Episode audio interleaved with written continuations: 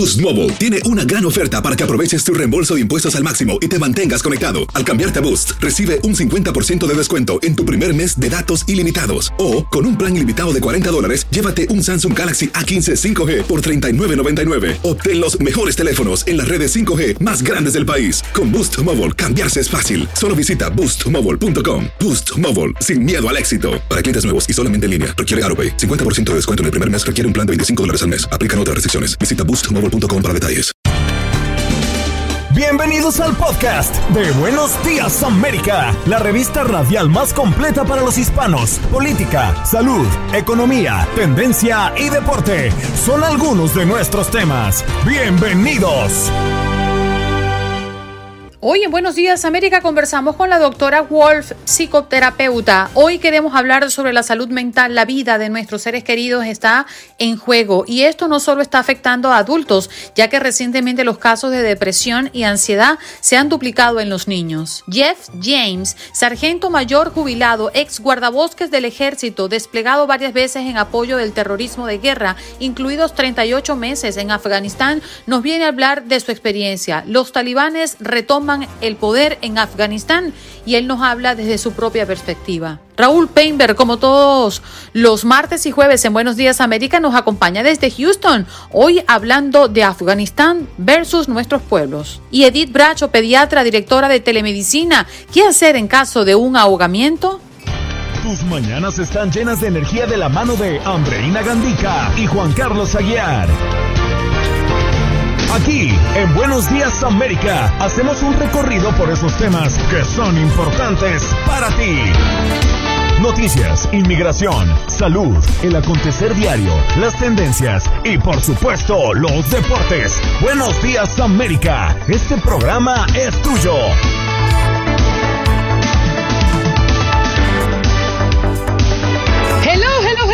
Días, América de costa a costa. ¿Cómo están? ¿Cómo amanecen? ¿Cómo me los tratan? Ya estamos en el ombliguito del programa, pero en el jueviernes que todo el mundo quiere, ¿verdad? Mañana es viernes, hoy es viernes chiquito y estamos muy próximos al fin de semana. Eso es lo que nos motiva a seguir adelante. ¿Sí o no? Señor Juan Carlos Aguiar, muy buenos días. ¿Cómo amanece?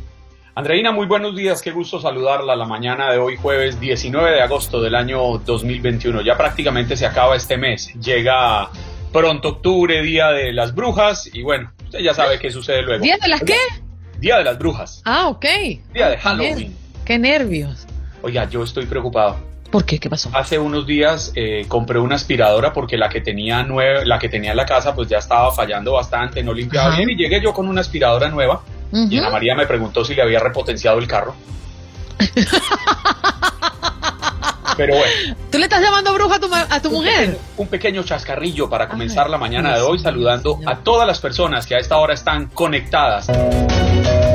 Y a propósito del regreso a clases, ya en una buena parte del país se han incorporado a las aulas los niños, nuestros hijos, y en otras partes pues esperan hacerlo la próxima semana y en un futuro muy cercano. Para ello, para hablar de lo que em, deberíamos tomar en cuenta sobre la mm, eh, inteligencia emocional y lo que están eh, viviendo nuestros hijos a propósito del regreso a clase. La doctora Waltz, psicoterapeuta, está con nosotros. ¿Cómo está, doctora? Gracias por estar con nosotros.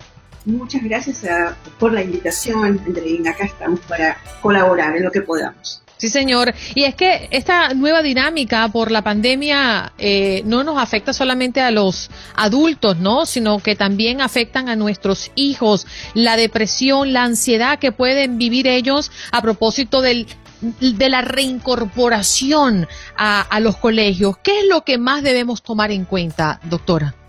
Los padres tenemos que siempre tener esto presente que no es tanto lo que les decimos a nuestros hijos, sino como nosotros nos comportamos.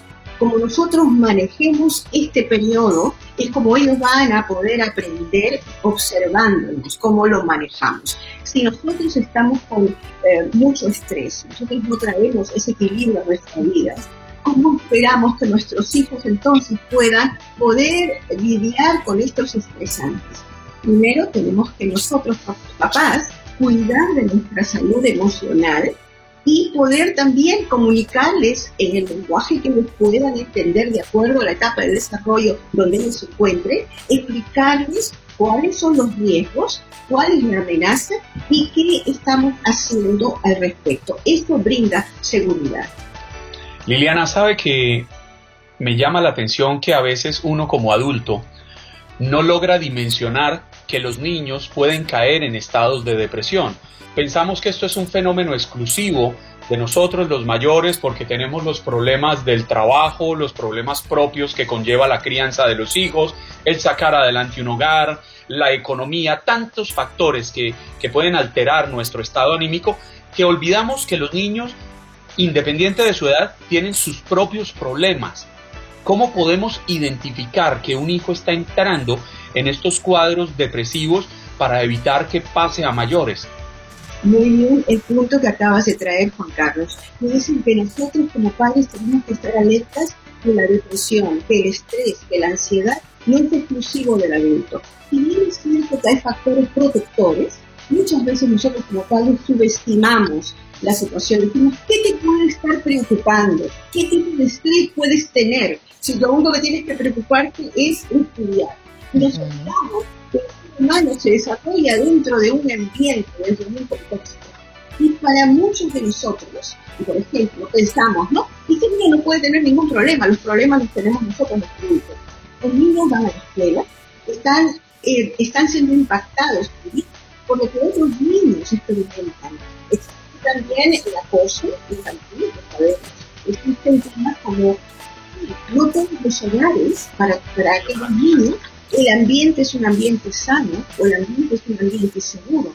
Hay precisamente violencia en algunos hogares. Entonces, tener eso presente que ese niño está desarrollándose en un ambiente con violencia, está participando en la escuela con tu niño, que dentro de tu hogar le estás brindando la mayor seguridad, pero que ese otro niño puede estar trayendo todos aquellos problemas y estar sacándolos en ese ambiente afectando a tus hijos. Doctora, ¿la edad incide en, en, lo, en el grado de ansiedad que puedan tener nuestros hijos? ¿A qué me refiero? Eh, por ejemplo, mi hijo va a cumplir siete años, se incorpora al, al primer grado y él durante las dos últimas noches previo al inicio de clases no podía conciliar el sueño le costaba mucho y preguntaba mucho por detalles de lo que podría ser sus días en su salón de clase. Pero no sé si ocurre con la misma intensidad en un niño o una niña de 12 y 13 años. ¿Esto influye? Sí. ¿Y sabes qué pasa? Que cada niño en su etapa de desarrollo tiene sus propios retos. En el caso del niñito de cuatro añitos, por ejemplo, estamos hablando de que lo que quiere saber no tiene tanta experiencia en la escuela y quiere saber qué voy a esperar, qué voy a esperar de mis compañeros, qué voy a esperar de mis maestros.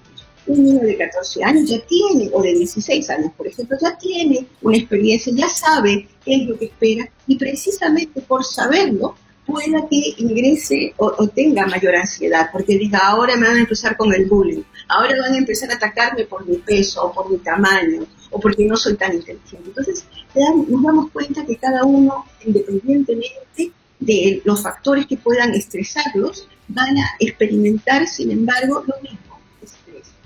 Tenemos también, pienso, Andreina, que definir lo que es el estrés son las exigencias a cada uno de nosotros al adaptarnos a un cambio. Y hemos venido tratando de adaptarnos a cambio por estos últimos dos años.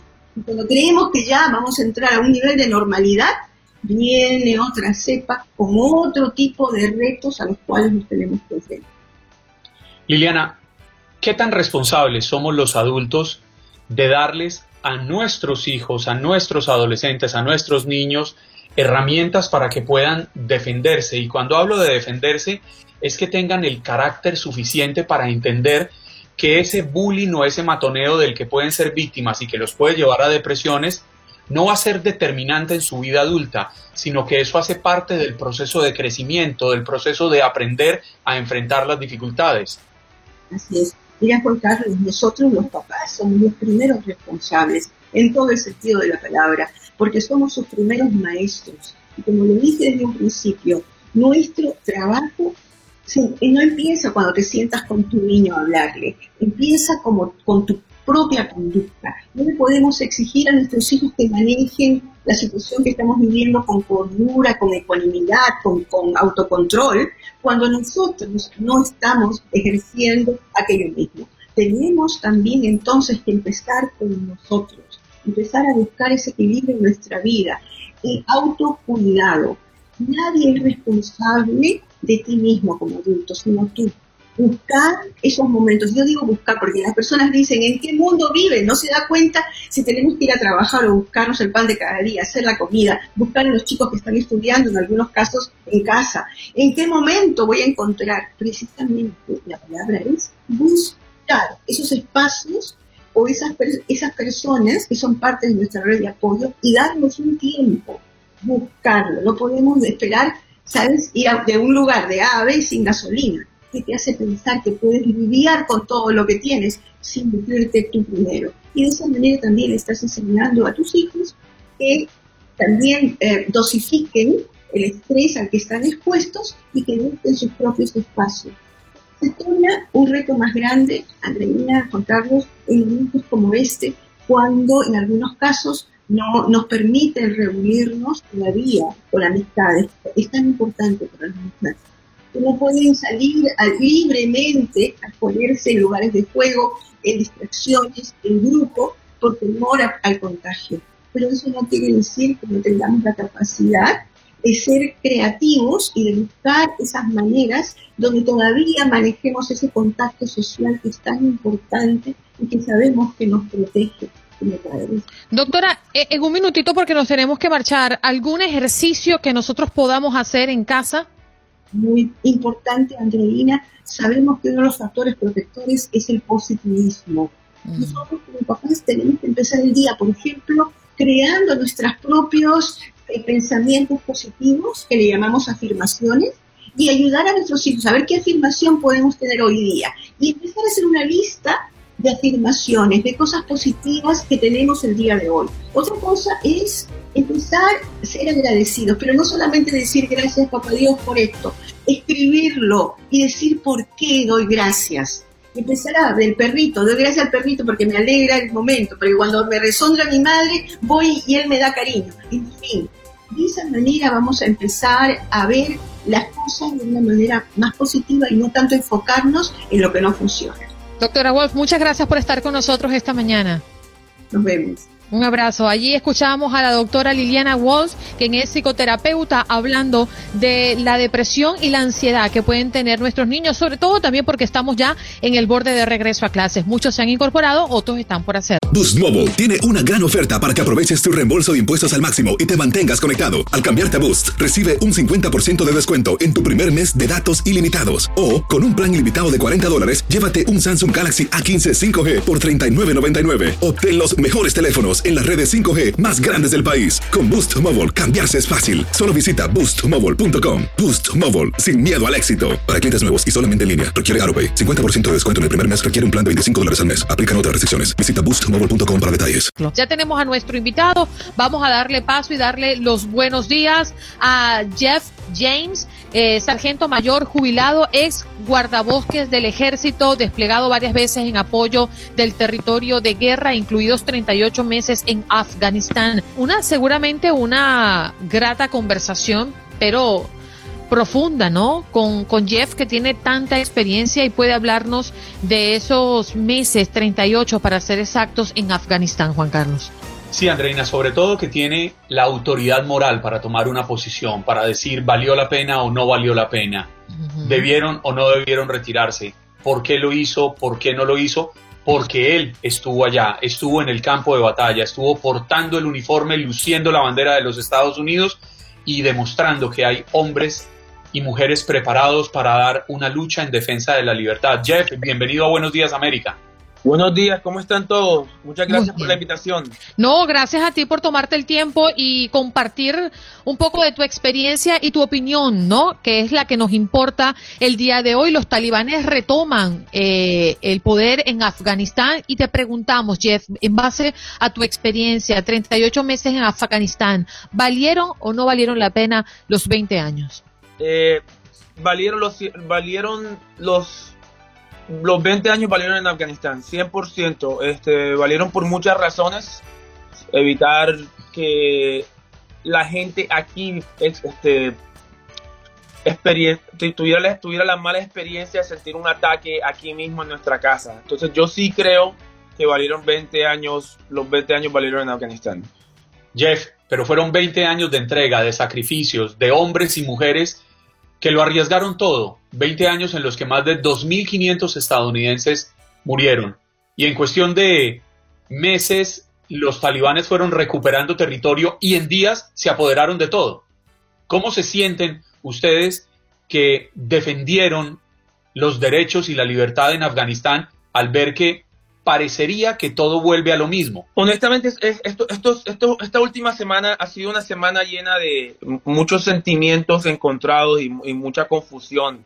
Eh, estamos en muchos veteranos ahora mismo eh, han ido a visitar los, a sus psicólogos, hemos hablado mucho, estamos tratando de, tener, de, apoyarnos uno a los otros porque ha sido una situación muy dura. Eh, creo que yo personalmente cuando me enviaron un video de la base donde donde estuve, donde duré, una de las bases donde estuve, pero en esa especial, específicamente duré más de 24 meses defendiéndola.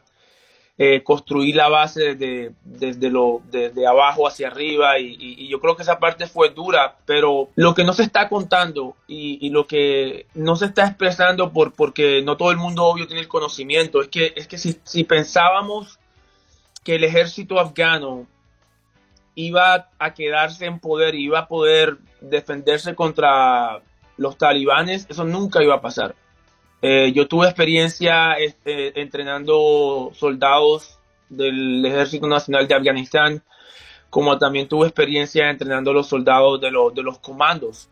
Y basado en los reportes de inteligencia que han llegado y, eh, los únicos que pelearon fueron los comandos. Y, y, eso es algo que no, no es nuevo ahora, eso no es algo que estaba pasando desde ahora, eso es algo que estaba pasando desde eh, mi experiencia propia, agosto 7 del 2009, este, cuando fui herido y, mi unidad fue dejada en la, no, fuimos abandonados por el ejército afgano.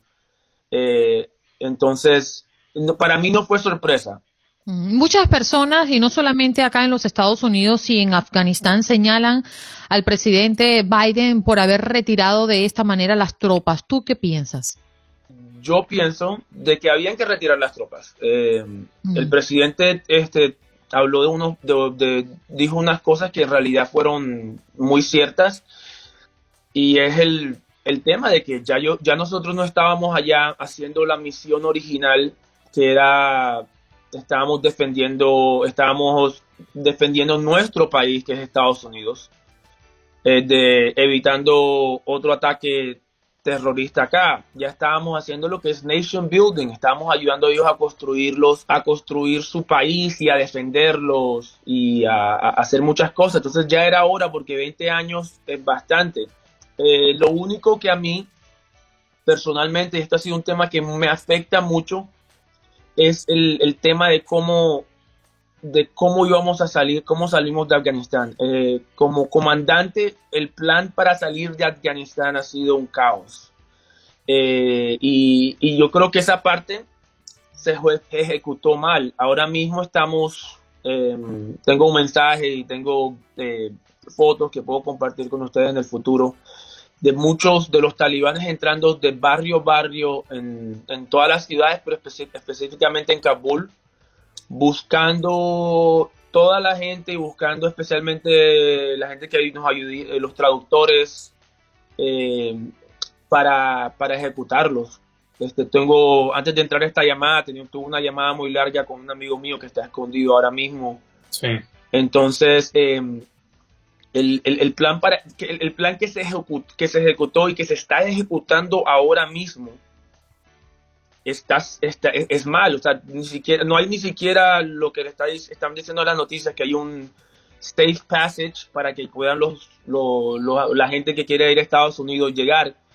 Es mentira. O sea, antes de llegar al safe passage hay tres lugares de talibanes donde tienen que pasar y ahí te pueden parar y algo malo te puede Jeff, pero nos acabas de mencionar y puedo entender el grado de privacidad que puede, puede existir dentro de esta comunicación con tu amigo que está escondido ahora. Hablas de un plan del cual se habla en los medios eh, que es el plan que se supone está conociendo el mundo en este momento eh, de los talibanes en Afganistán, pero ¿cuál es la verdad? ¿Qué es lo que está pasando? Ellos hablan de una amnistía para personas que han colaborado y están dejando salir, pero por otra parte hay mucha gente atrapada diciendo que no les permiten salir de, Afganistán, incluido, eh, estamos hablando de personas que no son afganas, que, además fueron a contribuir con el gobierno de los Estados Unidos inclusive y están manifestando que se sienten abandonados y que no pueden salir, están atrapados. Según tú, Jeff, ¿cuál es el plan en este momento de los talibanes y qué es lo que está pasando, que no se está diciendo? El, plan de los talibanes es, es volver a lo que ellos hacían hace 20 años. Han tratado de mostrarle al mundo que son un nuevo que son un nuevo gobierno con nuevas ideas y muchos cambios, pero eh, estamos hablando de, que eso es mentira. Eh, la verdad ahora mismo eh, tengo también amigos míos militares que son parte de Lady Second Airborne Division, que son la, es la unidad que ahorita mismo está en el aeropuerto.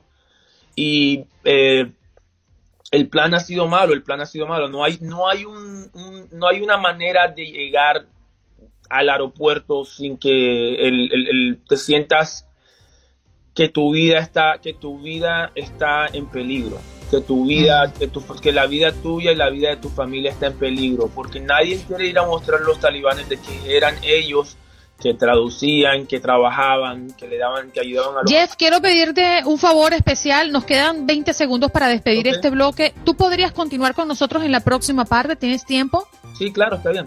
Ok, vamos a hacer una pausa y volvemos contigo. Bueno, está escondido porque es que la, como, les digo, yo creo que hay una, ah, estamos hablando de, de que su, su el, siempre nunca ha habido eh, 100% apoyo por los americanos en todos lados de Afganistán. Siempre, siempre han, habido gente que habían querido que los talibanes volvieran. Ahora los talibanes están yendo de barrio en barrio están preguntando por, le están preguntando los vecinos quiénes eran los que apoyaban a los americanos, quiénes eran los que los ayudaban, quiénes trabajaban para ellos. Y esos muchachos les ha tocado correr, les ha tocado estar escondidos, no saben dónde ir, si van fuera de la ciudad, los talibanes tienen control, si se esconden en algunos barrios, eh, les puede pasar algo. Eh, entonces nadie sabe ahora mismo qué va a pasar y eso es la única, el, el, problema más grande que yo tengo es la forma, la forma como salimos, no salir. Todos sabemos que había que salir de Afganistán, todos sabemos de que los talibanes no iban a pelear, el, el, discúlpame, el, ejército afgano no iba a pelear. Yo supe eso desde el primer día. Yo lo, yo, perdóneme que lo interrumpa porque precisamente le quería tocar ese punto y es la inquietud que tiene uno de nuestros oyentes y la transmite a través del Facebook Live. ¿Por qué razón, si había un ejército de alrededor de 300 mil personas armadas, armadas y entrenadas por la mayor potencia del mundo, Estados Unidos, y del otro lado teníamos una fuerza irregular de más o menos 75 mil hombres, los talibanes, ¿por qué razón terminan perdiendo los, los, los más grandes, los más entrenados, los que más armas tenían, no querían dar la guerra como dijo el presidente Joe Biden? Bueno, primero que todo quiero, eh, quiero este, explicar algo y, sería, sería muy injusto de mi parte decir de que todos este, no pelearon. Este, eh, hubieron muchas unidades de comandos, fuerzas especiales, eh, muchas amistades mías que, que, perdieron su vida en los últimos 10 días peleando contra los talibanes. Entonces no, no quiero también generalizar el, y pensar que 300 mil soldados fueron los que, todos dijeron que no. Em, los comandos, eh, estuve en el teléfono con un amigo muy cercano a mí y perdió su vida el, jueves eh, en la ciudad de Kandahar. Em, eh, y, lo que pasó fue que fueron abandonados por el gobierno de Afganistán. muchos de esos soldados estaban que también se rindieron, los que se rindieron eh, no estaban bien abastecidos, no, había, no tenían comida para, no tenían comida, de pronto tenían las armas, pero no tenían comidas, se escuchaba que ya los, sus generales, sus, este, sus comandos, que los políticos ya estaban negociando eh, con los talibanes, ya esos generales se les había pagado por los talibanes, se rumora eso, y entonces usted todo es, es, como, es el, como el bote, el famoso dicho del bote que el capitán se hunde con su, con su, boque, con, su bote, con su buque, como se diga, eh, y, y, lo que pasó en Afganistán era que, los, que el, capitán era el primero que se iba.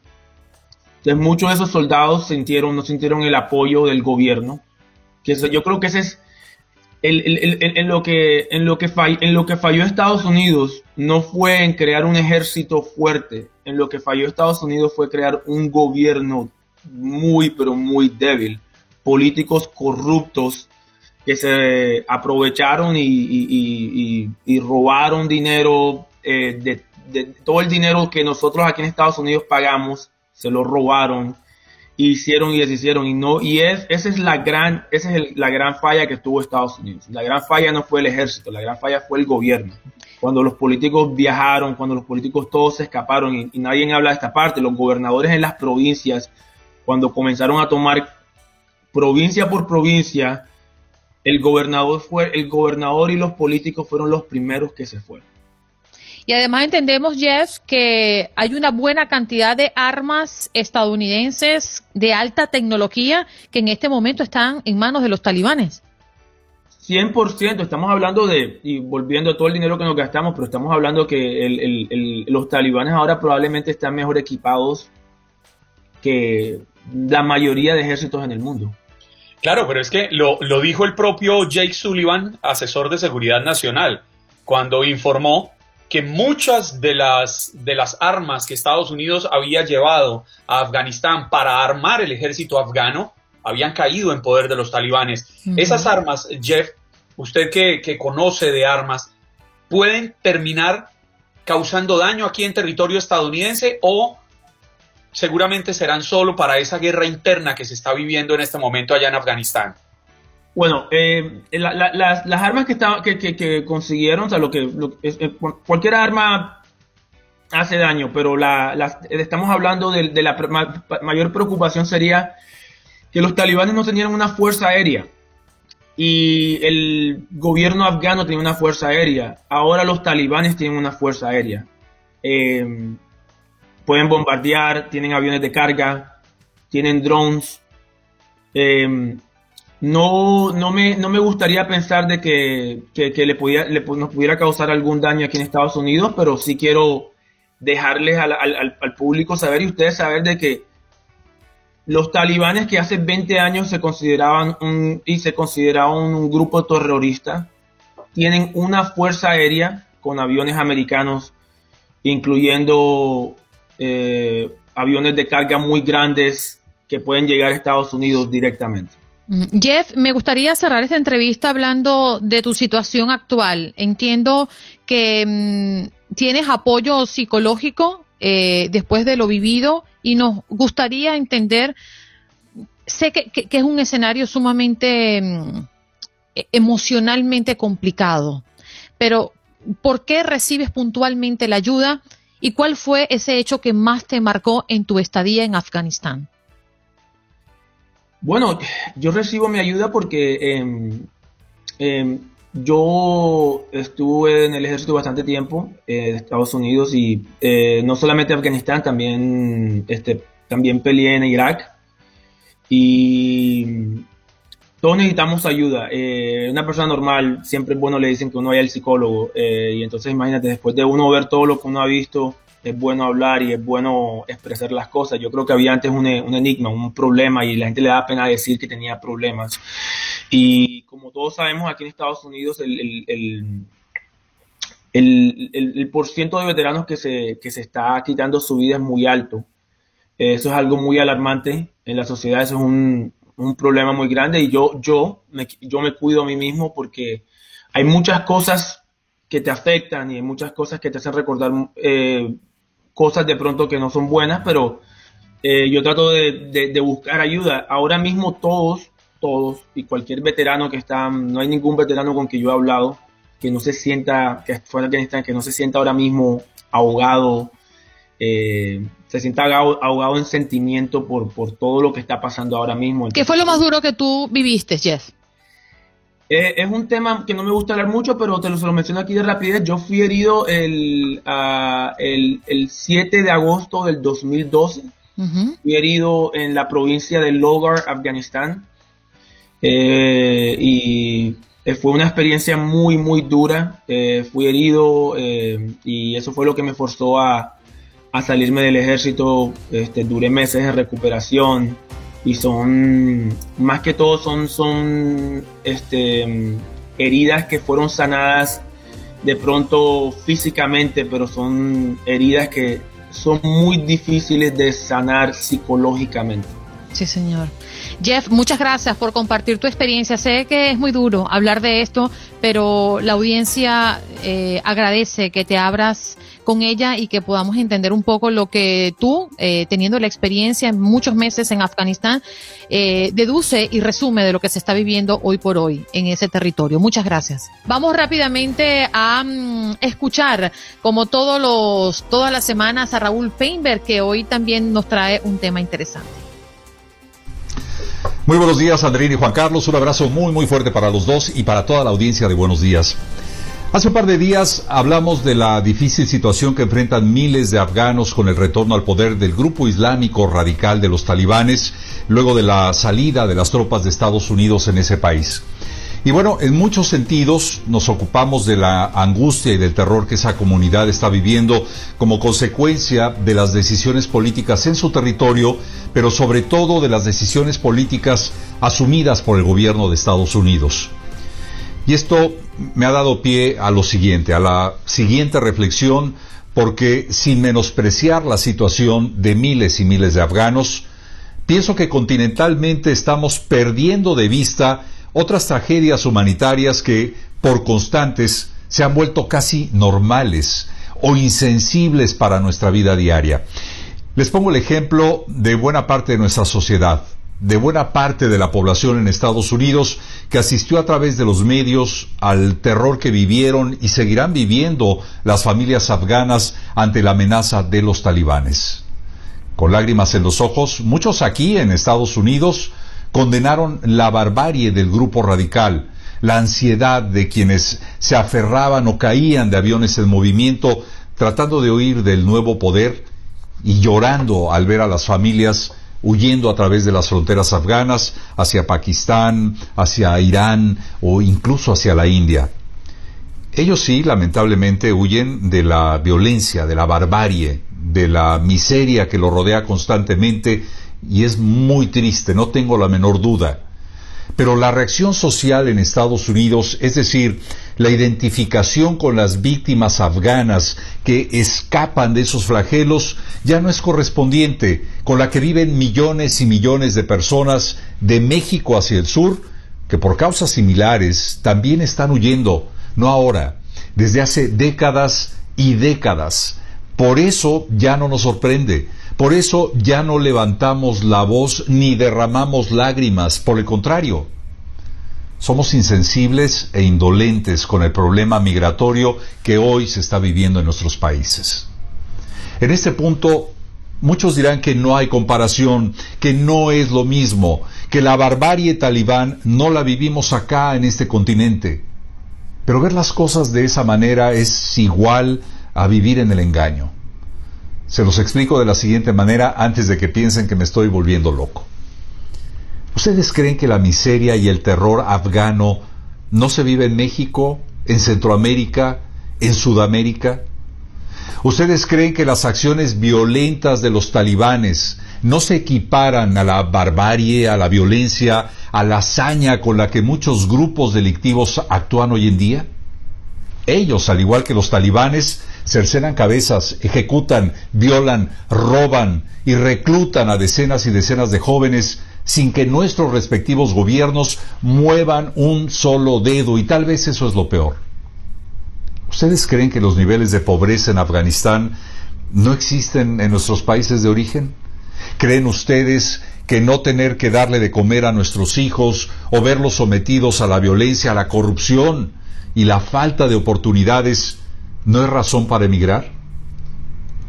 Bueno, pues entonces mantengamos la coherencia, porque hoy en día no se vale llorar por nuestros hermanos afganos sin llorar también por nuestros hermanos latinoamericanos que se buscan el porvenir dejando todo atrás, además del terruño, emigrando. A veces pienso que vemos la paja en el ojo ajeno y no necesariamente vemos la viga en el nuestro. Es simplemente una reflexión que con todo esto que está pasando, hoy quise compartir con ustedes. Andrés y Juan Carlos, un fuerte abrazo y nos veremos la próxima semana. Regreso con ustedes. Nos vamos de inmediato con nuestra próxima invitada. Ya está lista, conectada para conversar con nuestra audiencia de Buenos Días América. Edith Bracho, pediatra, directora de telemedicina. ¿Cómo estás, Edith? Gracias por estar nuevamente con nosotros. Hola, buenos días. Un placer como siempre. Bueno, estamos eh, sobre un tema sumamente delicado. Quizás para personas que no le han ocurrido eh, o no le ha ocurrido un caso cercano minimiza la importancia, pero cuando nos vemos en eso no hay tiempo para pensar ni para consultar. Hay que ejecutar. ¿Qué hacer en caso de un ahogamiento, Edith? Porque puede pasar con nuestros niños, con nuestros hijos y también con un familiar adulto. Sí, bueno, primero y principal para todo el que nos está oyendo esta mañana, eh, vamos a hacer el esfuerzo de tomar clases de resucitación cardiopulmonar, ¿sí? Se conoce como CPR en inglés, las ofrece la Cruz Roja, las, ofrecen muchas organizaciones en la comunidad y si tenemos la oportunidad, vamos a tomarla, porque no sabemos, Andreina, como ya lo dices, cuándo le puede pasar a un niño, ya sea un hijo, sea un vecinito, un primito, un sobrinito, uno nunca sabe. Entonces, para poder actuar, tenemos que tener las herramientas y lo más importante que yo diría es vamos a tomar esas clases. Si no las hemos tomado todavía, súper importante sacar al niño de donde esté, llamar al 911 lo más pronto posible y tratar de poner al niño a un lado o al adulto a un lado si no tenemos esas herramientas para resucitarlo, pero si me están escuchando, ojalá se animen y tomen esas clases. Edith, muchas personas relacionan el ahogamiento de forma exclusiva con el agua. Estamos en el mar, estamos en un río, estamos en la piscina, pero es que el ahogamiento puede venir de muchas formas. Usted se puede ahogar con un pedazo de carne y esto lo puede llevar a la muerte. ¿Cómo, cómo evitar llegar a este punto? ¿Qué es lo que debemos enseñarle a nuestros niños? También nosotros mismos como adultos. Debe ser consumido de forma más pequeña, masticar bien en qué estamos pecando. Sí, sabes que eh, lo vemos mucho, no solo en agua, como ya lo dices, ríos, piscinas, eh, playa, lo vemos también en, en pedacitos de verdad muy poquito de agua, eh, por ejemplo, en tobos, en la casa, mientras están limpiando cubetas, como le digan en sus países, cuando están limpiando los padres, que los niños chiquititos se caen y se ahogan, lo vemos también en los inodoros y las pocetas, Juan Carlos, es horrible eh, este tipo de ahogamientos, entonces no nos confiemos que nada más porque no hay piscina no nos vamos a ahogar, no, o sea, estas cosas pueden suceder en otros, en otros, pues en otras aguas que quedan por ahí en la casa sin darnos cuenta y suceden muy rápido, y como ya lo dices, sí es posible ahogarse, atragantarse y de verdad que sea muy, muy serio a la hora de comer. Entonces sí, masticar muy bien, prestar atención. Creo que cada día tenemos ese hábito de, comer viendo la tele o de comer haciendo otras cosas, eh, más arraigado no en esta era digital en la que todos trabajamos desde casa. Entonces tratar de prestar atención a lo que estamos haciendo y para los niños chiquitos recordar que todo hay que o machacarlo o cortarlo muy chiquito o que sea tan, tan grandote que no hay pero ni la más remota posibilidad de que se les atasque en la tráquea. ¿no? supongamos que se nos presenta la situación. Sí. Espinosa, una de nuestras compañeras acá en Univisión, le pasó con su hijo en un avión hace mm, varios días. Estamos con nuestro hijo. Sentimos que no puede respirar porque algo se le quedó atragantado, sea un alimento sólido o sea con agua con algo. Ah, en mi país le dice se fue por el camino viejo o se le fue por el camino equivocado. Em, ¿Qué hacer en ese momento? Más allá de llamar al 911 y esperar que lleguen los expertos a auxiliarnos. ¿Qué debemos hacer? Apretarle aquí abajo. ¿Cuál es la, la recomendación más efectiva que en este momento tú puedes darnos? Sí, bueno, primero y principal, si ven, si ustedes logran abrir la boca del niño o del adulto y ven el pedazo, pueden intentar sacarlo. Con esto hay que tener mucho cuidado porque a veces en ese intento de sacar el pedazo de algo que está atascado, lo que podemos es eh, hacerlo peor, ¿no? O sea, podemos que se nos vaya aún más para adentro. Entonces, si lo vemos, si creemos que lo podemos sacar, vamos a intentarlo con el dedo. Si no lo vemos o si no creemos que lo podemos sacar, ni lo intentemos y sí, como ya lo dices, Andreina, eh, es dos manos que van justo en la mitad del pecho, debajo de lo que serían los senos, ¿verdad? De una mujer o en la misma área de un hombre, y empezar a hundir, sí, hacia arriba. Lo hundes, hundes eh, pues hacia abajo, pero al mismo tiempo como en una dirección hacia arriba, así como que estás tratando de expulsar eso que está atascado, hundiendo, ¿verdad? Hondo y hacia arriba. Lo haces varias veces llega un momento, puede llegar un momento en que si no lo logramos y de verdad está muy atragantado, atascado, la persona se desmaya, Andreina. Entonces, por eso... Mm. Vamos a buscar, sí, y ha sucedido, entonces por eso vamos a empezar a buscar ayuda profesional al mismo tiempo que estamos intentando esto, porque si no lo logramos, nos encontramos en una situación en la que, ¡ah! Dios mío, se nos, se nos desmaya una persona, ¿no? Entonces tenemos que tener esa ayuda ya llamada. Gracias por acompañarnos en nuestro podcast. Buenos días América. Y recuerda que también puedes seguirnos en nuestras redes sociales. Buenos días AM en Facebook y en Instagram. Arroba Buenos días América. AM. Nos escuchamos en la próxima. Boost Mobile tiene una gran oferta para que aproveches tu reembolso de impuestos al máximo y te mantengas conectado. Al cambiarte a Boost, recibe un 50% de descuento en tu primer mes de datos ilimitados. O, con un plan ilimitado de 40 dólares, llévate un Samsung Galaxy A15 5G por $39.99. Obtén los mejores teléfonos en las redes 5G más grandes del país. Con Boost Mobile, cambiarse es fácil. Solo visita boostmobile.com. Boost Mobile, sin miedo al éxito. Para clientes nuevos y solamente en línea, requiere AroPay. 50% de descuento en el primer mes requiere un plan de 25 dólares al mes. Aplican otras restricciones. Visita Boost Mobile para detalles.